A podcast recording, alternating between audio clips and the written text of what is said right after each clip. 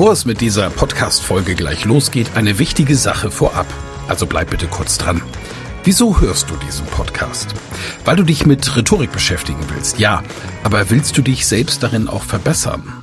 Selber an dir und deiner wichtigsten Fähigkeit für Erfolg arbeiten? Das Anhören meines Podcasts wird dich dabei unterstützen und auch gleich wartet wieder eine spannende Folge auf dich. Aber ehrlich, wirklich voranbringen wird dich meine Empfehlung an dich jetzt. Das kostenfreie Live-Rhetorik-Training mit mir, Michael Ehlers, Rhetoriktrainer.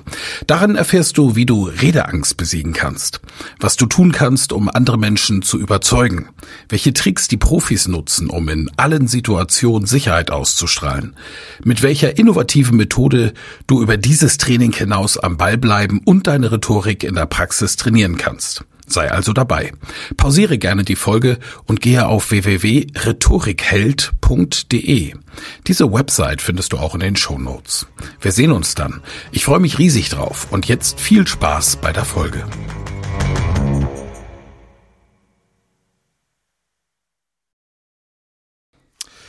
Herzlich willkommen zu einer neuen Folge vom Elas Rhetorik Podcast. Dieses Mal tatsächlich im neuen Format, wie gewohnt ohne Jingle, einfach losgequatscht.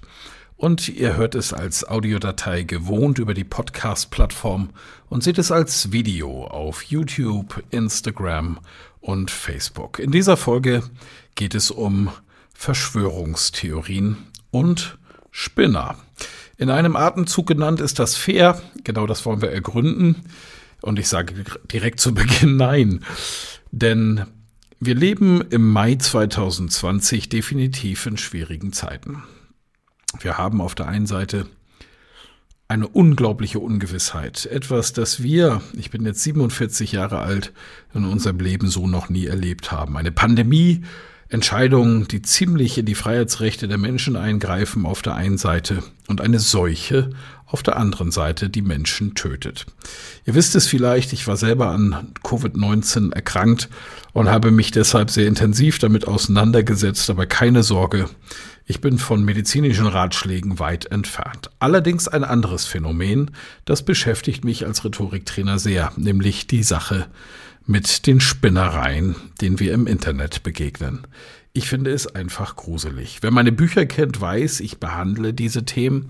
In Rhetorik, die Kunst der Rede im digitalen Zeitalter, habe ich gerade auch den Menschen, die in der Politik Angst verbreiten, um Stimmen zu gewinnen, sehr sehr, sehr akkurat unter die Lupe genommen.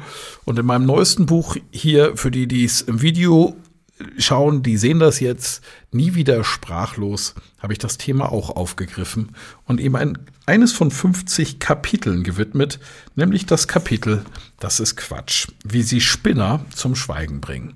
Aber zum Einstieg sei noch mal gesagt, ich werde gleich aus diesem Buch vorlesen, natürlich ist nicht jeder, der einer Verschwörungstheorie folgt, gleich ein Spinner in dieser Zeit, die uns so viel Angst macht, ist es nur nachvollziehbar, dass wir nach einfachen Lösungen suchen. Und ich gebe zu, zu Beginn der Krise war es bei mir nicht anders. Ich habe gesagt, was soll das? Ich habe infizierten Zahlen gesehen, die waren lächerlich, Todeszahlen gesehen, die waren lächerlich, wenn man weiß, wie viele Leute alleine in Deutschland am Straßen, im Straßenverkehr sterben oder an Herzkrankheiten. Dann war das doch alles ein Witz und ist doch nicht ernst zu nehmen. Dann allerdings habe ich mich auf ganz anderem Niveau damit beschäftigt, als ich selber krank war und es auch mit der Angst zu tun bekommen. Und diese Angst ist ja völlig normal. Und in der Angst suchen wir nach einfachen Antworten und dann darf ich mich auch mal darin verlieren. Das ist okay. Aber es gibt in diesem ganzen Universum der Verschwörungstheorien eben auch die, die davon profitieren. Und das sind nicht selten und das ist nachprüfbar von rechtsextrem finanzierte Verlage, die Millionenumsätze mit der Angst machen. Denn auf der einen Seite liefert die Verschwörungstheorie eine einfache Antwort, die aber auf der anderen Seite wiederum Angst macht, nämlich dass die, die Regierung, die Bilderberger, die Freimaurer oder wer auch immer schuld an dem Ganzen ist. Und wir sind doch alles nur Marionetten. Hm. Das wäre doch mal ein extra Podcast wert, alleine diese Frage zu beantworten. Grundsätzlich müssen wir uns hier einfach nur fragen, wer sind denn die? Und sind all die studierten Wissenschaftler und Journalisten auf dieser Welt so blöd, denen zu folgen? Andrenochrom saufenden Politikern? Puh, mit ein bisschen gesunden Menschenverstand kommt man, glaube ich, schnell zur Antwort. So, und jetzt begegnest du da draußen einem dieser Spinner. Wie geht man damit um? Da genau diesem Thema habe ich mich in meinem Buch Nie wieder sprachlos gewidmet und das möchte ich euch in dieser Podcast-Folge einmal vorlesen. Noch eine kleine Anmerkung zu Beginn.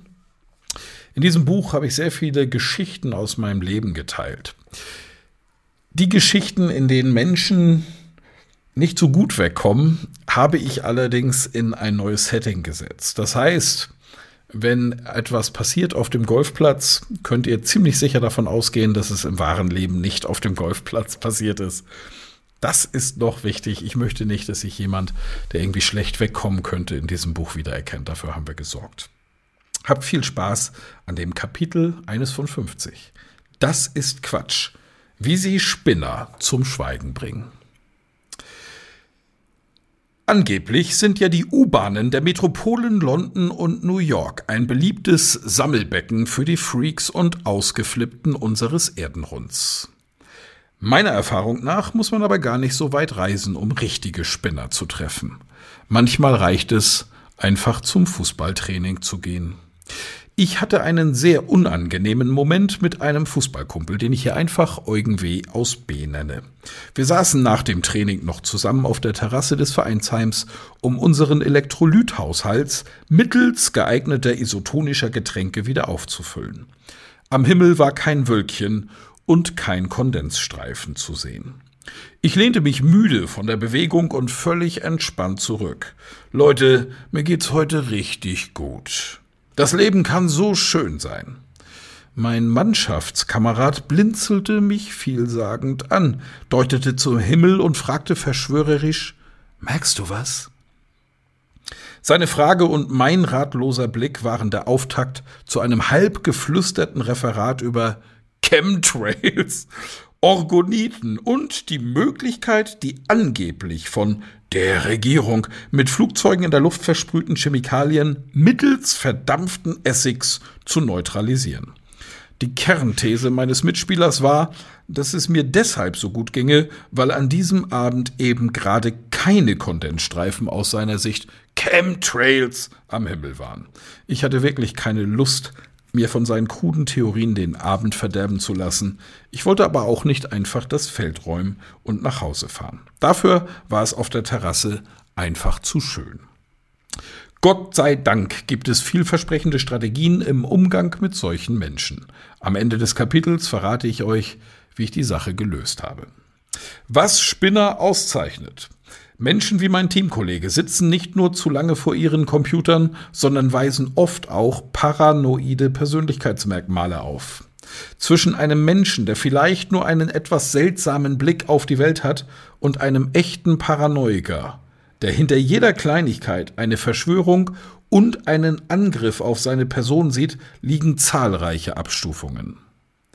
Dennoch teilten sich diese Menschen eine Reihe von Merkmalen. Erstens Übertriebene Empfindlichkeit gegenüber Zurückweisungen. Zweitens.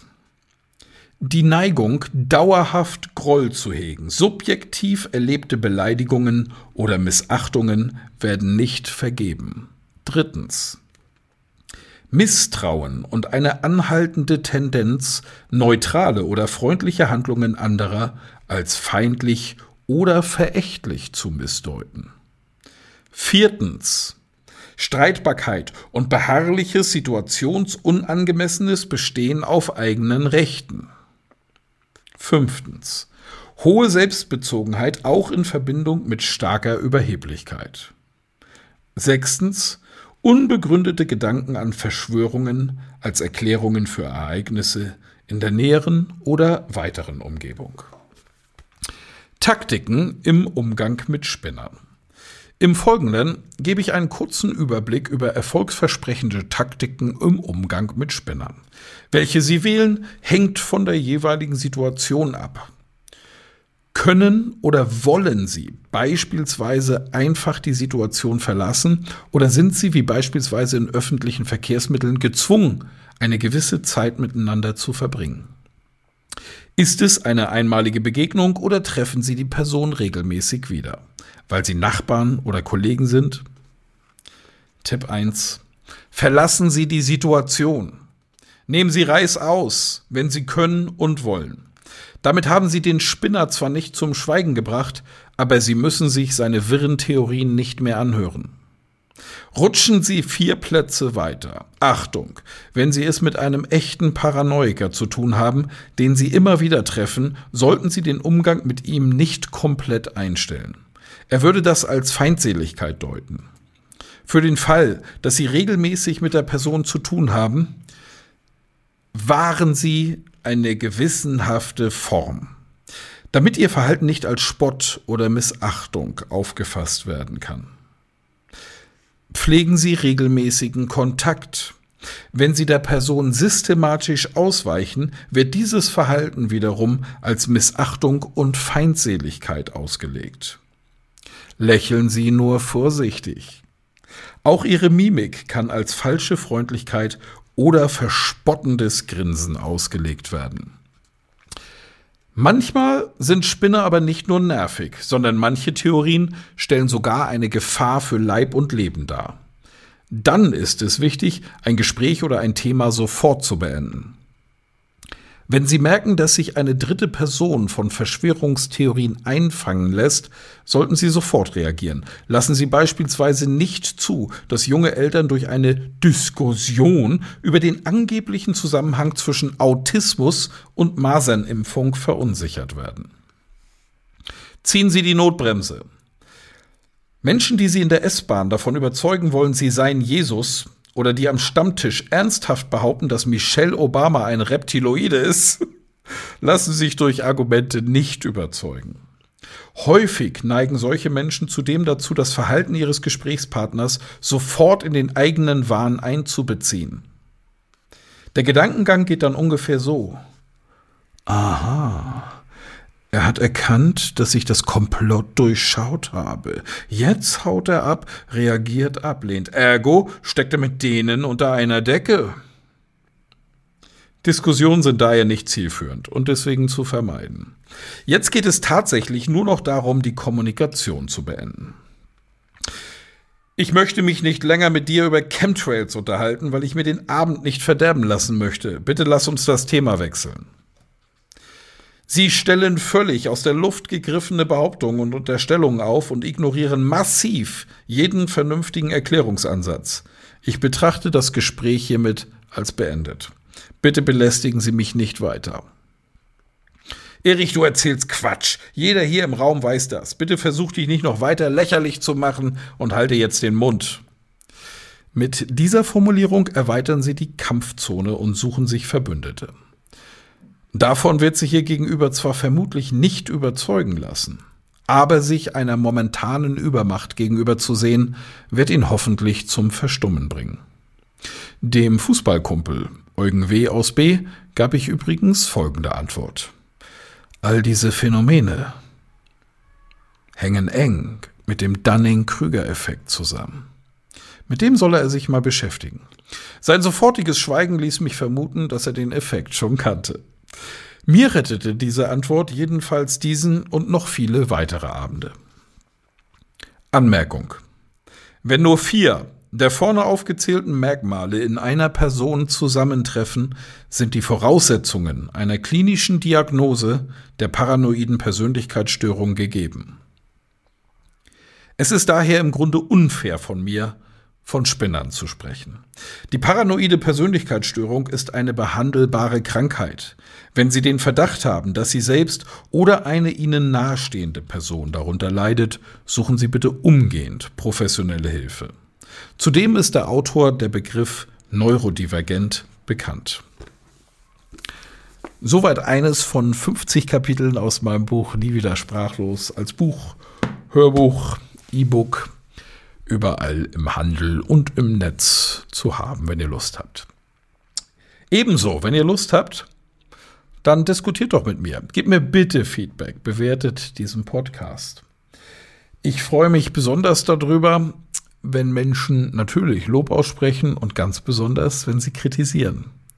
Wer mir schon auf den sozialen Netzwerken folgt, der hat bereits mitbekommen, dass ich durchaus gerne mal eine Debatte auslöse. Den Aufruf dazu gestalte ich nicht immer ausschließlich sachlich, ganz bewusst, um eben auch Emotionen zu wecken und die kritische Seite dazu zu bringen, laut zu werden und zu diskutieren. Das klappt relativ gut.